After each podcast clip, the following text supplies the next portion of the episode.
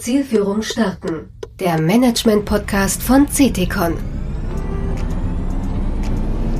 Herzlich willkommen im Management-Podcast Zielführung starten. Ich bin Christian Bogenstock, Partner bei CTCon in Düsseldorf. Nachdem uns Folge Nummer 5 in die konzernübergreifende Margenanalyse in SAP und damit in die Systemwelt geführt hat, wählen wir in der aktuellen Folge eine Route mit dem gänzlich anderen Ziel des CFO. Wir nehmen Sie mit auf einen Abstecher in die empirische Forschung. Lassen Sie uns dem kritisch-konstruktiven Rationalitätssicherer in der Finanzfunktion nachspüren. Was wissen wir aktuell über ihn? Wir starten heute mit zwei Experten durch, die sich auskennen. Professor Dr. Marco Reimer und Gunnar Elbers. Marco Reimer ist Professor am Lehrstuhl für Unternehmenssteuerung und Controlling an der WHU Otto Beitham School of Management. Als einer der Direktoren leitet er das IMC, das Institut für Management und Controlling, und beschäftigt sich dort intensiv mit der CFO-Forschung.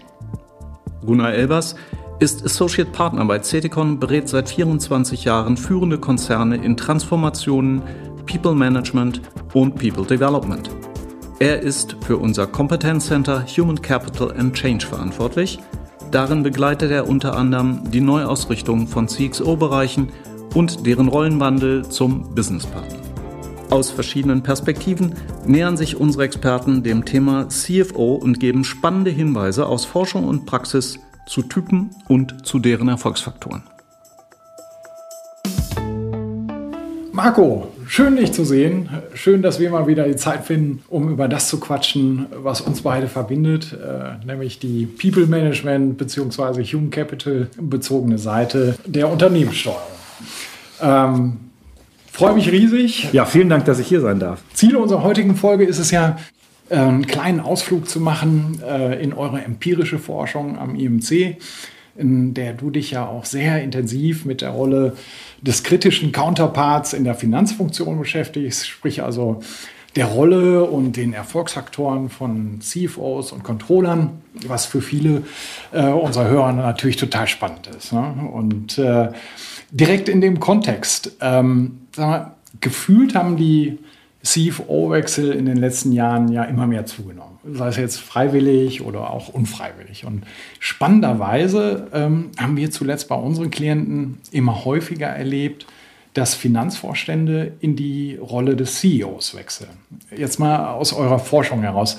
Was für CFO-Typen sind das und gibt es da irgendwie bestimmte Faktoren, die jetzt äh, dazu führen, dass ein CFO zum CEO befördert wird? Ja, das ist eine sehr, sehr spannende Frage. Und in der Tat, ist, ich sehe da auch sehr viel Dynamik grundsätzlich, aber insbesondere natürlich auch auf der CFO-Position. Ich glaube, das liegt daran, dass eine große Veränderung in den Fähigkeiten äh, einhergeht und, und da natürlich dann dementsprechend auch Köpfe ausgetauscht werden. Und ähm, entsprechend neue Idealtypen gesucht werden, die diese CFO-Rolle ausführen können. In der Tat ist es so, dass, glaube ich, wir etwas überschätzen, wie viele, wie viele CFOs es tatsächlich in die CEO-Position ja. schaffen. Ich glaube, wir haben alle einige prominente Beispiele im Kopf, aber insgesamt, wenn man sich die die reinen Zahlen anschaut, ist das noch relativ wenig. Aber man kann sicherlich davon ausgehen, das wäre meine Vermutung, dass es zunehmend mehr werden, weil das, was CFOs heute mitbringen müssen, äh, sie qualifiziert irgendwann auch für die CEO-Position. Und von daher gehe ich da von einer von einer größeren, äh, von einer größeren Anzahl in Zukunft aus. Was müssen sie mitbringen? Ich glaube, sie müssen in erster Linie äh, breiter aufgestellt sein von ihren Fähigkeiten her, von ihren Erfahrungen her, als, eine rein, als ein reiner Finanzexperte, der vielleicht noch im Accounting groß geworden ist oder aus einer, aus einer Wirtschaftsprüfungsgesellschaft den Weg in ein Unternehmen gefunden hat und dort jetzt ähm, Karriere macht. Ich glaube, das wird zunehmend schwerer. Ja ähm, sondern man braucht wirklich diese, dieses breite Geschäftsverständnis, das breite Interesse und viele kleine, auch viele softe Faktoren, die damit einhergehen, wie zum Beispiel Kommunikationsskills, Leadership ja. Skills im weitesten Sinne. Ja, und sag mal, du sagtest das jetzt eben schon mal, ähm, wenn wir auf die andere Seite schauen, gibt es auch Erkenntnisse, warum andere CFOs ihren Stuhl räumen mussten? Ja, das äh, gibt es sicherlich auch. Also ich meine, der, der, offensichtlichste Grund für, für Wechsel, die nicht gewünscht waren von den Stelleninhabern, sind in erster Linie natürlich äh, häufig performancebedingt Und da insbesondere mhm. die rollenspezifische Performance. Das heißt, wenn man jetzt Probleme mit dem, äh, mit dem Jahresabschluss hatte oder wenn andere äh, Dinge nicht funktionieren, für die äh, in erster Linie der CFO ähm, zuständig ist. Ähm, bei, der, ja. bei der Frage, inwieweit die CFOs auch für die Gesamtunternehmensperformance Mitverantwortung tragen und im Zweifelsfall ihren Hut nehmen müssen, das ist, sehr, das, ist, das ist sehr schwer zu beantworten. Wir finden einige Indizien dafür, dass insbesondere wenn Erfolgsgrößen, die auf, die auf Accounting äh, Measures basieren, nicht gut sind, dass dann auch tendenziell die Wahrscheinlichkeit für ein für einen Wechsel hoch ist. Bei einer schlechteren Kapitalmarktperformance sehen wir das nicht unbedingt. Sag mal, und du sagtest jetzt eben so, die, die einschlägige Silo-Karriere ähm, durch spezifische Finanzpositionen ist es scheinbar nicht, was jetzt äh, CFOs sozusagen in ihre heutige Rolle gebracht hat. Was, was sind denn da auf dem Weg dorthin eigentlich aus äh, deiner Erfahrung so relevante Faktoren, die in der Entwicklung geholfen haben? Also grundsätzlich glaube ich und, und, hoffe ich nach wie vor, dass natürlich ein, ein fundiertes Fachwissen aus einer Finanzfunktion heraus sehr hilfreich ist. Äh, man sieht das heutzutage kritisch, weil man natürlich der Meinung ist, dass es irgendwo ein, ein Trade-off ist, ein Nullsummenspiel am Ende des Tages. Ich, jedes Jahr, dass ich mehr Finanzerfahrung sammle, kann ich weniger äh, andere Erfahrungen sammeln. Also von daher ist es mhm. nicht per se schlecht, äh, mhm. auch Finanzexperte zu sein, aber das geht sehr häufig auf Kosten einer generellen Erfahrung. Und, und ich glaube, was Unternehmen da heute suchen, einen Kandidaten, eine Kandidatin zu finden, die letztendlich sehr modern die CFO-Rolle ausfüllt, dann müssen eben allgemeine Managementfähigkeiten eben auch vorliegen. Das heißt, man braucht ein grundsätzliches Strategieverständnis. Man muss gut, effektiv mit dem Kapitalmarkt kommunizieren, breiter aufgestellt sein, was andere Fähigkeiten angeht. Sehr häufig, wir sehen das gerade auch im angloamerikanischen Bereich, dass äh, CFOs insbesondere auch dann äh, viele Vorteile mit sich bringen, äh, persönliche wie auch für das Unternehmen, wenn sie zum Beispiel zusätzlich einen MBA-Abschluss erworben haben oder ähnliches. Ach, ist ja spannend. Dann äh, spiegelt sich das denn eigentlich äh, auch in, in den CFO-Gehältern wieder? Wenn man so äh, in die verschiedenen Berichte reinschaut, dann schwanken die ja zum Teil ganz erheblich. Ne? Ja, absolut. Was sind da, das, was, was das, sind da Einflussfaktoren? Genau. Die, die Idee ist tatsächlich, also da gibt es auch Studien, äh, insbesondere natürlich jetzt wieder im angloamerikanischen äh, Bereich, weil die Datenverfügbarkeit ist dort viel besser gegeben. Natürlich hat man auch mehr mhm. Beobachtungspunkte mhm. und so weiter. Wenn man sich diese Ergebnisse anschaut, äh, stellt man fest, dass insgesamt die ähm, ja, das Gehalt schon auch verbunden ist mit MBE, insbesondere mit einem MBE, den man an einer Institution erworben hat, die relativ hoch reputabel ist, also, also Top MBA Schools. Äh, da hat man einen, einen klaren Business Case dafür, dass man dann auch mehr Geld später verdienen kann. Mhm. Und äh, typische Themen, so Auslandserfahrung oder so, ist das auch ein Thema? Oder? Alles, was letztendlich, und da bist du ja auch äh, seit vielen Jahren unterwegs. Alles, was das äh, Human Capital von, von Managern erhöht, ist grundsätzlich, wird grundsätzlich natürlich positiv gesehen und, und geht positiv in die, in die Vergütungsberechnung mit ein oder in die Verhandlung mit ein. Und wenn das dann Human Capital ist, das schwer imitierbar ist oder das sehr schlecht am Markt äh, verfügbar ist, dann steigen die Preise natürlich umso mehr. Also das heißt, alles, was man da machen kann, äh, was dazu beiträgt, sein Human Capital aufzubauen und eben auch sein Social Capital, also alles, was letztendlich Netzwerke angeht, ähm, zu Kollegen innerhalb der Unternehmen, aber auch innerhalb von äh, ganzer Industrien, ist natürlich sehr hilfreich. Und äh, das ist wahrscheinlich ja. auch ein Grund, warum diese Top-MBA-Schools in den USA zum Beispiel, dass die einen so großen Effekt auf das Gehalt haben, liegt wahrscheinlich auch daran, dass man dort Netzwerke knüpft. Nicht so sehr, weil dort der Unterricht um so vieles besser ist als an einer eher durchschnittlichen MBA-Schule. Ja, okay, das sind jetzt alles Themen, die eher dazu beigetragen haben in der eigentlichen Entwicklung. Du sprachst die Tage mal davon, ähm, dass auch das Zusammenspiel von CFO und CEO einen Einfluss da haben kann. Ja, also absolut. Das ist, glaube ich, ein ganz, ganz wichtiger Faktor. Wir müssen uns immer wieder, wenn wir über einzelne Top-Manager sprechen, ob das CFOs sind, ob das Chief Marketing Officer, CEOs, was auch immer. Ich glaube, wir, wir machen häufig den Fehler, dass wir es zu allgemein betrachten, eine isolierte Funktion, eine isolierte Position, ähm, eine isolierte Person in einer Position. Ich glaube, wir müssen viel stärker noch das Team als Ganzes betrachten und welche Rolle einzelne Personen innerhalb eines Vorstands zum Beispiel spielen. Und da mhm. äh, kommt dem Duo CEO, CFO natürlich eine ganz wesentliche Rolle äh, zu. Auch nach dem Motto, was ist jetzt, was muss der neue CFO mitbringen?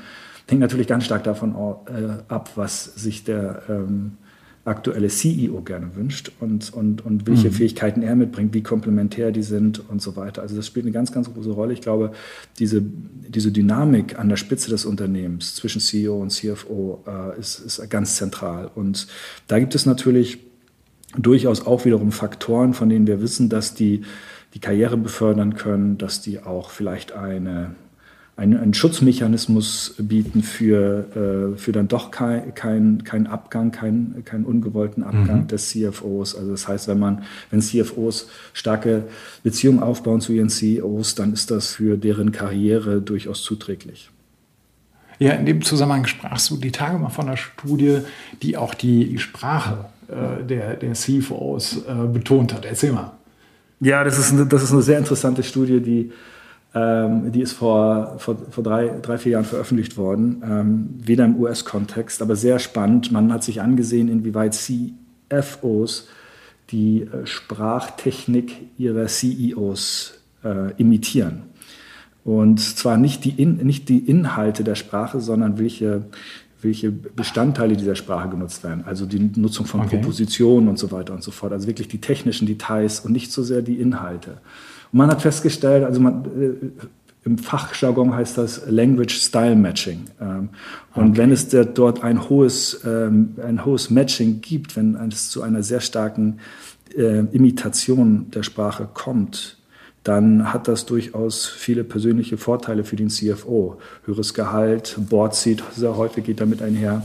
Ähm, und, und das ist natürlich äh, etwas, was sehr positiv aus einer CFO-Perspektive zu betrachten ist. Für die Unternehmen allerdings, und da muss ich leider etwas Wasser in den Wein äh, gießen, für das Unternehmen ist das natürlich nicht gut, weil der CFO soll natürlich auch eine kritische Counterpart-Funktion wahrnehmen und in dem Maße auch natürlich den CEO mal kritisch äh, auf die Finger schauen und sagen und, und auch mal dagegen halten und sagen, vielleicht ist das keine gute Idee, jetzt hier äh, diese Akquisition durchzuführen, weil die Forscher, die dieses Paper geschrieben haben, haben festgestellt, dass es, um, dass es nicht unbedingt hilfreich ist für, die, äh, für den Erfolg des Unternehmens. Ja, also das heißt jetzt, CEO imitieren und äh, seine Sprache sprechen, heißt jetzt äh, also nicht unbedingt Ja-Sager sein, denn das wäre ja auch tatsächlich äh, dann widersinnig im Kontext Business Partnering, äh, die damit verbundene Rollenerwartungen tatsächlich auch zu challengen. Ich erinnere mich da an ein Finance Transformation Projekt, bei dem der eigentliche Auslöser nämlich war, dass der CEO sagte, also wie, wie konnte das eigentlich sein, dass wir so unvorbereitet in die Krise geschlittert sind? Sind meine äh, BU-CFOs eigentlich zu sehr mit dem Business fraternisiert? Ähm, und ich verstehe dich jetzt so, dass du sagst, okay, äh, das kann äh, Vorteile haben, sozusagen mit Blick auf die Karriere, mit Blick auf den Unternehmenserfolg, ähm, ist das CEO-Klon sozusagen nicht immer zielführend. Ne? Absolut. Ich, ich, das sehe ich auch ehrlich gesagt mit ein wenig Skepsis, äh, wie sich da die, äh, die Dinge weiterentwickeln. Weil auf der einen Seite, wie ich vorhin schon meinte, habe ich das Gefühl, dass auch CFOs immer mehr CEO-like werden. Und wenn mhm. das einsetzt, ist natürlich die Frage, inwieweit ist dieses Duo, das aus Antreiber und ein Stück weit mal bremsenden Charakter oder zumindest der kritische Counterpart, der, der dann mal draufschaut, der irgendwie nochmal eine andere Sichtweise reinbringt, der rationalitätssichernd wirkt, so wie das wahrscheinlich ja. jetzt Jürgen Weber oder Ut Schäffer sagen würden. Das, das, ich glaube, das ist, äh, da kann man jetzt natürlich fragen, inwieweit das bestehen bleibt oder dadurch, dass äh, der neue, der moderne CFO ein, ein zweiter CEO wird, das natürlich auch hinterfragt werden könnte. Dann hatte ich die Tage in einer Kolumne von dir mal gelesen, es gibt auch Studien zum Thema Erscheinungsbild, Gesicht und so weiter, die auch nochmal äh, Erfolgsfaktoren darstellen können. Magst du da nochmal drauf eingehen? Ja, das ist natürlich jetzt gerade eine ganz große neue Forschungsrichtung, die sich da auftut. Und zwar aus so einer Mischung. Natürlich einerseits sehen wir, dass Topmanager immer stärker im Rampenlicht stehen und damit mit, mit, mit Unternehmen natürlich auch dann Personen und Gesichter verbunden werden. Das ist die eine ja. große Entwicklung, die wir sehen. Auf der anderen Seite ja äh, sind wir als Forscher natürlich auch immer bemüht, äh, neue Datenquellen zu erschließen. Und ähm, mhm. in der Regel sind die äh, Top-Manager eine, eine sehr scheue Spezies, wenn es darum geht, äh, dass sie Fragebogen ausfüllen, Fragebögen ausfüllen oder, oder für Interviews zur Verfügung stehen. Von daher muss man sich anderweitig behelfen. Und es gibt durchaus seit einigen Jahren, ähm, das startete in der, in der Psychologie in erster Linie, durchaus Studien, ja. die sich damit auseinandersetzen, was können wir im wahrsten Sinne des Wortes aus den Gesichtern von Menschen ablesen und unter anderem eben auch, was können, was können wir aus den Gesichtern von Top-Managern ablesen. Und da gibt es in der Tat, ja, da gibt es in der Tat äh, viele, viele spannende äh, Entwicklungen. Da geht es um wahrgenommene Kompetenz, da geht es um, um, um Schönheit. Ne? Wir wissen, es gibt auch ein, mhm. Schönheitspremium, auch bei der Compensation. Wir waren ja gerade beim Thema Gehalt. Also wir sehen auch, dass, ja, genau. dass als äh, attraktiv wahrgenommene, hübsch wahrgenommene Manager, dass die auch äh, grundsätzlich mehr verdienen. Ähm, ja. Und äh, da gibt es auch weitere spannende ähm, Entwicklung auf diesem Gebiet. Eine zum Beispiel, äh, dass äh, CFOs, die als sehr vertrauenswürdig wahrgenommen werden, ähm, grundsätzlich weniger Auditor-Fees bezahlen müssen für ihre Unternehmen. Also von daher ist das natürlich auch eine spannende, das hat dann auch wiederum eine ökonomische Konsequenz für die Unternehmen. Ja, total spannend, äh, sich vor allen Dingen dieser Einflussfaktoren auch bewusst zu sein. Aber ähm, jetzt ehrlich gesagt, fällt mir die Ableitung für Unternehmen beim Thema Gesicht, Stimme und so weiter gar nicht mal so leicht unbedingt. Vielleicht mal abgesehen von der Stellenbesetzung, wo du auf solche Themen dann eben auch, achten kannst. Aber äh, von daher lass uns doch mal äh, auf die ja wirklich gestaltbare Rolle des CFOs dann auch zurückkommen. Hier besteht ja eine äh, hohe Einigkeit, dass die CFO-Rolle heutzutage, wie du eben eingangs auch schon mal sagtest, deutlich wertorientierter, deutlich zukunftsfokussierter ausgerichtet sind. Soll also heißen, dass der CFO, äh, der äh, jetzt die Finanzfunktion führt und die traditionellen Aufgaben Reporting, Controlling, Risikomanagement verantworten muss, dass das eine Seite ist, auf der anderen Seite aber von ihm halt auch immer mehr äh, die, die Rolle des Strategen äh, eben gefragt ist. Was klar auf der einen Seite zumindest mal die Kommunikation ähm, der strategischen Ausrichtung am Kapitalmarkt angeht, häufig aber auch eben mit der Erwartung einhergeht, dass er sagen wir mal, die Transformation des Unternehmens vorantreibt, ähm, was unseres Erachtens dann auch häufig äh, bedeutet, sich nicht mehr alleinig auf finanzielle Kennzahlen fokussieren zu können, sondern diese dann eben auch mit, mit operativen Daten beispielsweise zu verknüpfen. Und die eine Frage wäre für mich dieses Thema auf der einen Seite traditionelle Aufgaben ausfüllen und auf der anderen Seite eben auch diese Strategenrolle äh, einnehmen. Ist das, ist das für dich ein Rollenkonflikt oder habt ihr da Erkenntnisse gesammelt?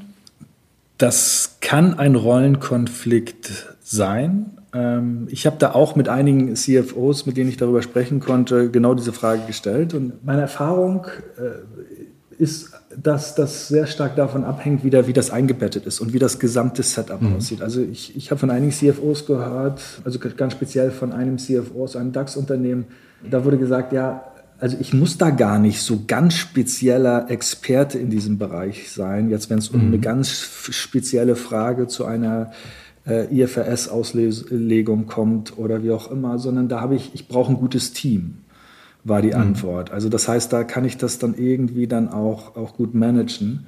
Ähm, in der Tat ist es natürlich so, dass wir, dass wir sehen, dass die Anforderungen an Transformation, digitale Entwicklung, äh, Nachhaltigkeit, aber auch das ganze Thema äh, dynamisches Performance Management. Mhm. Ähm, also wenn man diese drei Megatrends sich mal anschaut, die natürlich auch sehr, sehr starken Einfluss auf die Finanzfunktion im Allgemeinen haben, nicht nur an der Spitze der Finanzorganisation, sondern auch das mhm. irgendwo bei jedem Controller letztlich ankommt, dann sehen wir, ähm, schon, dass das natürlich ähm, zu, einer, zu einer Herausforderung führt, die gleichzeitig äh, eben aber auch abgebildet wird durch neue Wege in die, in, in die CFO-Position und durch ein, ein Kompetenzprofil, was dann auch neue CFOs mitbringt, die das ausfüllen können. Also von daher glaube ich, dass ähm, es, es schadet nicht, diese Fachexpertise im, im Konkreten zu sein, aber ich glaube, sie wird immer weniger relevant. Was wir sehen auch von Studien, ist es, dass es tatsächlich, weil deine mhm. Frage war ja, was ist jetzt die Implikation für Unternehmen daraus ja, genau. auch? Ne? Also wir sehen ja. zum Beispiel auch, dass Unternehmen, die genau wissen, wir haben an der Stelle ein Problem. Also wir sehen zum Beispiel Unternehmen, die ähm, großes Problem mit ihrer Rechnungslegung haben, äh, Restatements machen mussten, äh, Schwierigkeiten an anderer Stelle haben, was zu Brot- und Buttergeschäft eines, einer, eines CFOs gehört. Da wurden dann vornehmlich CFOs eingestellt, die einen sehr starken Accounting-Background mitbringen. Weil man gesagt hat, da haben wir ein Problem ja, und das möchten wir mit einem Spezialisten lösen. Man hat dann aber auch festgestellt, dass es in anderen Bereichen, wenn es eher um strategische Neuausrichtung, Transformation im ganzen äh, Bereichen geht, dass, dass man dann äh, sich für einen anderen CFO, wenn eine neue Stelle zu besetzen war, entschieden ja. hat. Also dass man schon versucht, das Unternehmen schon versucht haben, diesen, diesen Trade-off, den es schon gibt, dahingehend zu lösen, äh, ein Match herzustellen zwischen dem, was das Unternehmen braucht für die nächsten Jahre äh, und, und das, was ein, ein bestimmter Manager mitbringt. Interessanterweise sieht man aber eben auch, dass diese Anforderungen an CFOs nicht zeitstabil sind.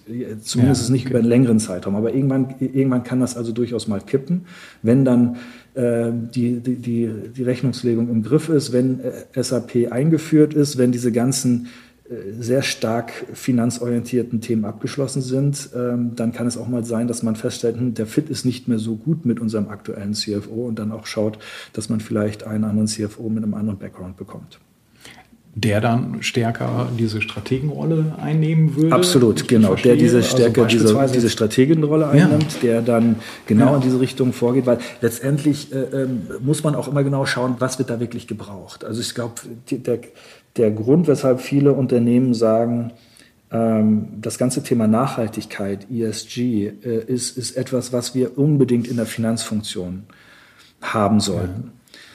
Ich glaube, dafür gibt es gute Gründe. Und dann ist es vielleicht auch zunächst einmal wieder Home-Turf eines traditionellen CFOs, der aus dieser Stärke, aus dieser Rolle heraus dann weiter wachsen kann und dann natürlich diese anderen Elemente, diese Verknüpfung zur Strategie, das wirklich das äh, Herunterbrechen dieser sehr langfristigen äh, strategischen äh, Zeiträume, die man da im Blick hat, klimaneutral 2040, was heißt das eigentlich für das für das nächste ja. Projekt, das nächsten Montag beginnen soll. Da zeigt sich dann, ob, der, ob, ob ein CFO eben dann auch die Qualität hat, äh, dort ähm, diese Transformation herbeizuführen. Ja, also dann sozusagen nicht nur Finance und Operations Daten zusammenzubringen, äh, genau. sondern die entsprechend auch zu steuern.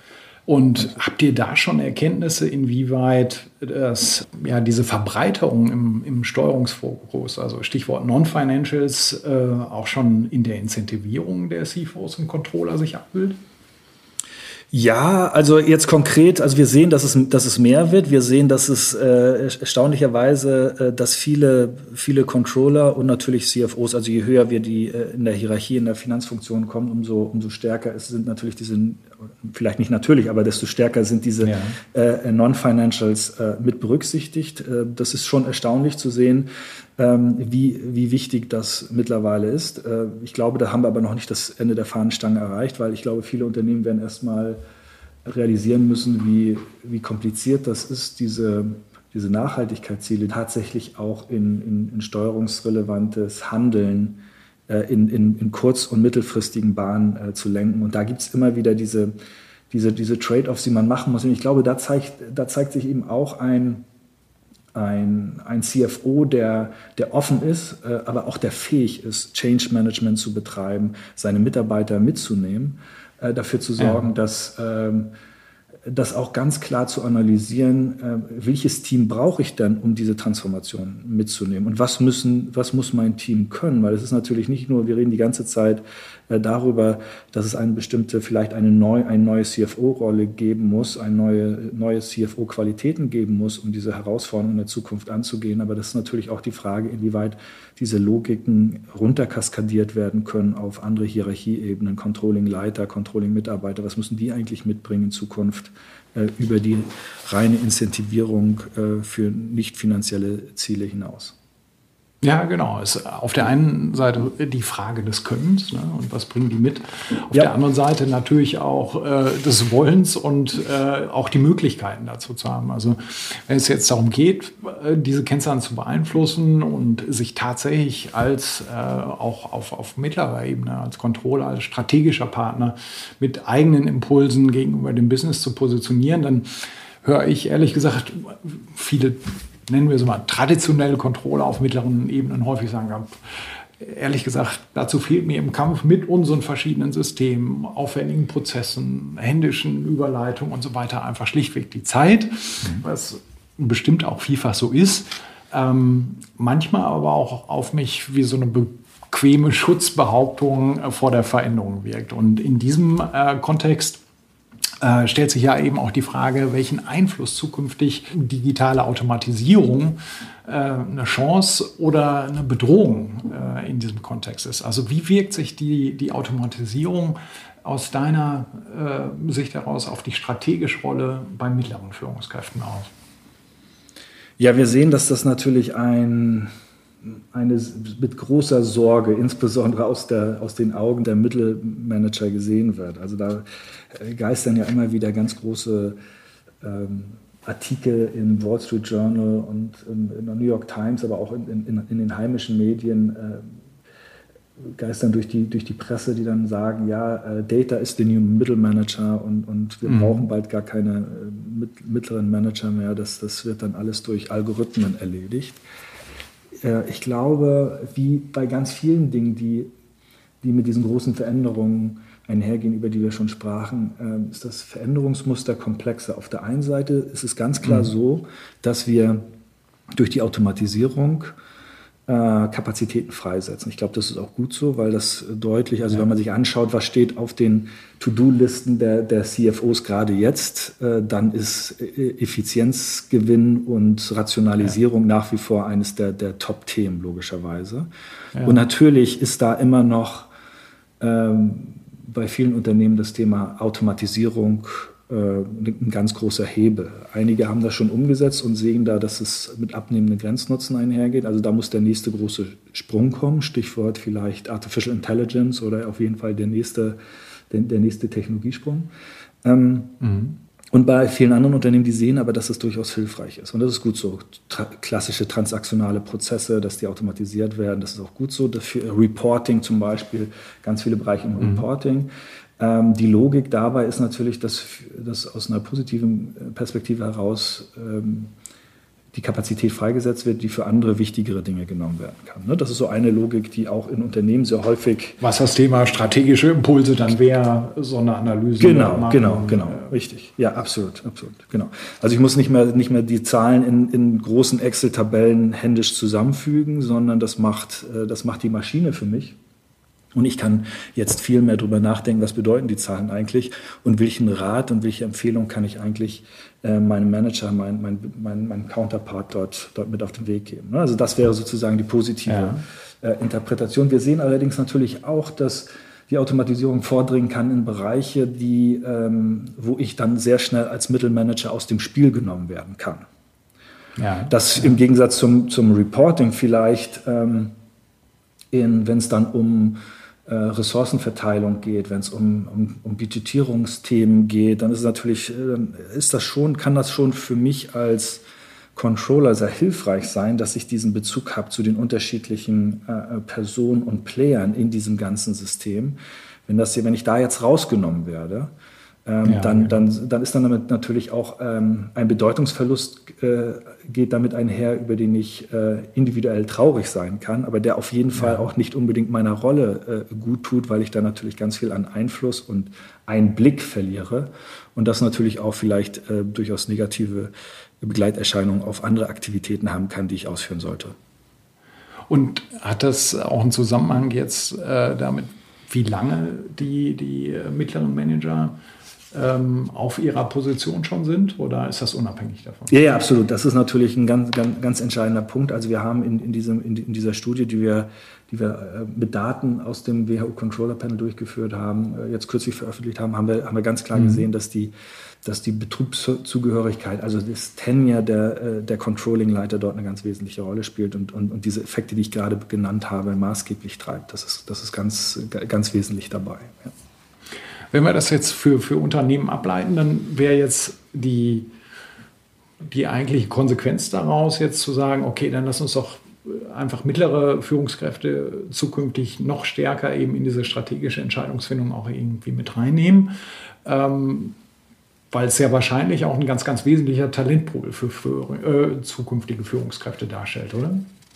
Genau, also immer mit dieser Einschränkung natürlich, äh, äh was, was, wird da, was wird da gebraucht auf, der, auf dem Top-Level. Aber natürlich ist es so, dass in dem Maß, in dem das herunterkaskadiert und natürlich von einem Controller heute mehr erwartet wird, als, als das noch vor einiger Zeit äh, der Fall war. Dass die, wenn man sich mal vorstellt, und ich weiß das ja auch, in, in, inwieweit es darum ja. geht, auch Human Capital äh, unter Controllern aufzubauen, äh, was die mitbringen müssen. Das fängt bei Digital Literacy an, also wie, wie wie affin sind die, was, was Technologie angeht, was, was äh, auch Programmieren vielleicht sogar angeht. Das ist für sich genommen auch eine spannende Fragestellung, bis hin zu ähm, Business Acumen, also wie, wie, welches Geschäftsverständnis bringe ich mit, wie stark bin ich eigentlich, äh, verstehe ich unser Geschäftsmodell und kann da auch wirklich wertvolle Impulse ja. leisten.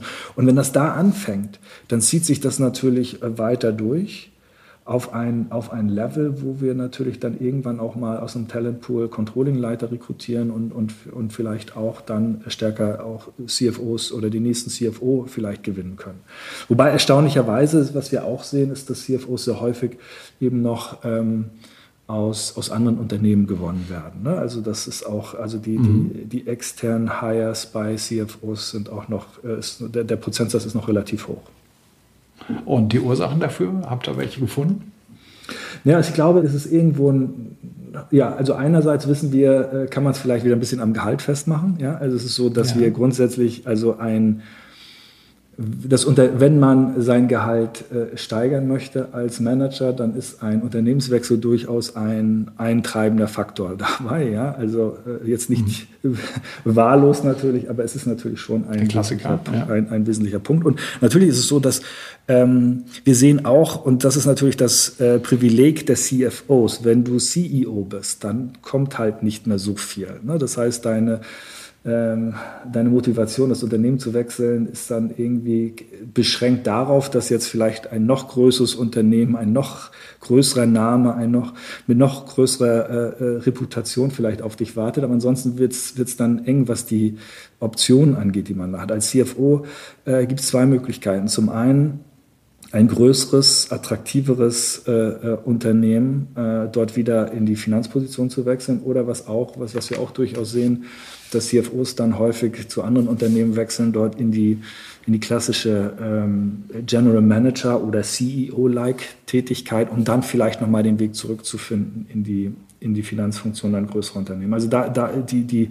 Variabilität, würde ich sagen, ist einfach größer bei, bei CFOs an der Stelle. Ja, super spannend. Also wie du weißt, gerade dieses Thema Entwicklungswege, was hilft, was sind die zukünftig relevanten Kompetenzen, People Development und so weiter, würde ich mich, wie du weißt, gerne noch viel, viel länger austauschen. Aber jetzt mal mit Blick auf die Uhr ähm, würde ich sagen, machen wir an dieser Stelle erstmal einen Cut, bevor wir jetzt unsere Hörer nötigen, äh, noch eine weitere Runde um den Block zu fahren.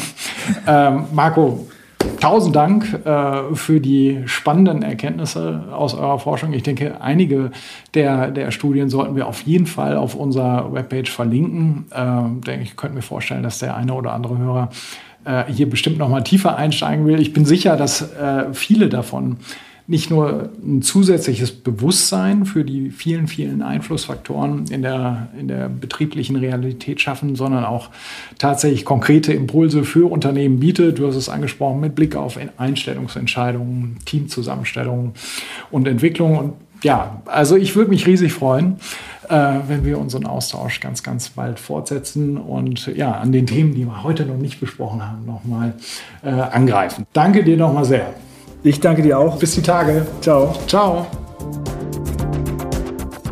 Wenn Ihnen unsere Etappen gefallen und wir Sie durch interessante Management-Themen navigieren, haben wir gute Nachrichten. Im April sind wir mit einem neuen Ziel am Start. Auf ctcon.de/slash podcast finden Sie alle unsere bisherigen Folgen sowie auch fast überall dort, wo es Podcasts zu hören und zu abonnieren gibt. Viel Spaß!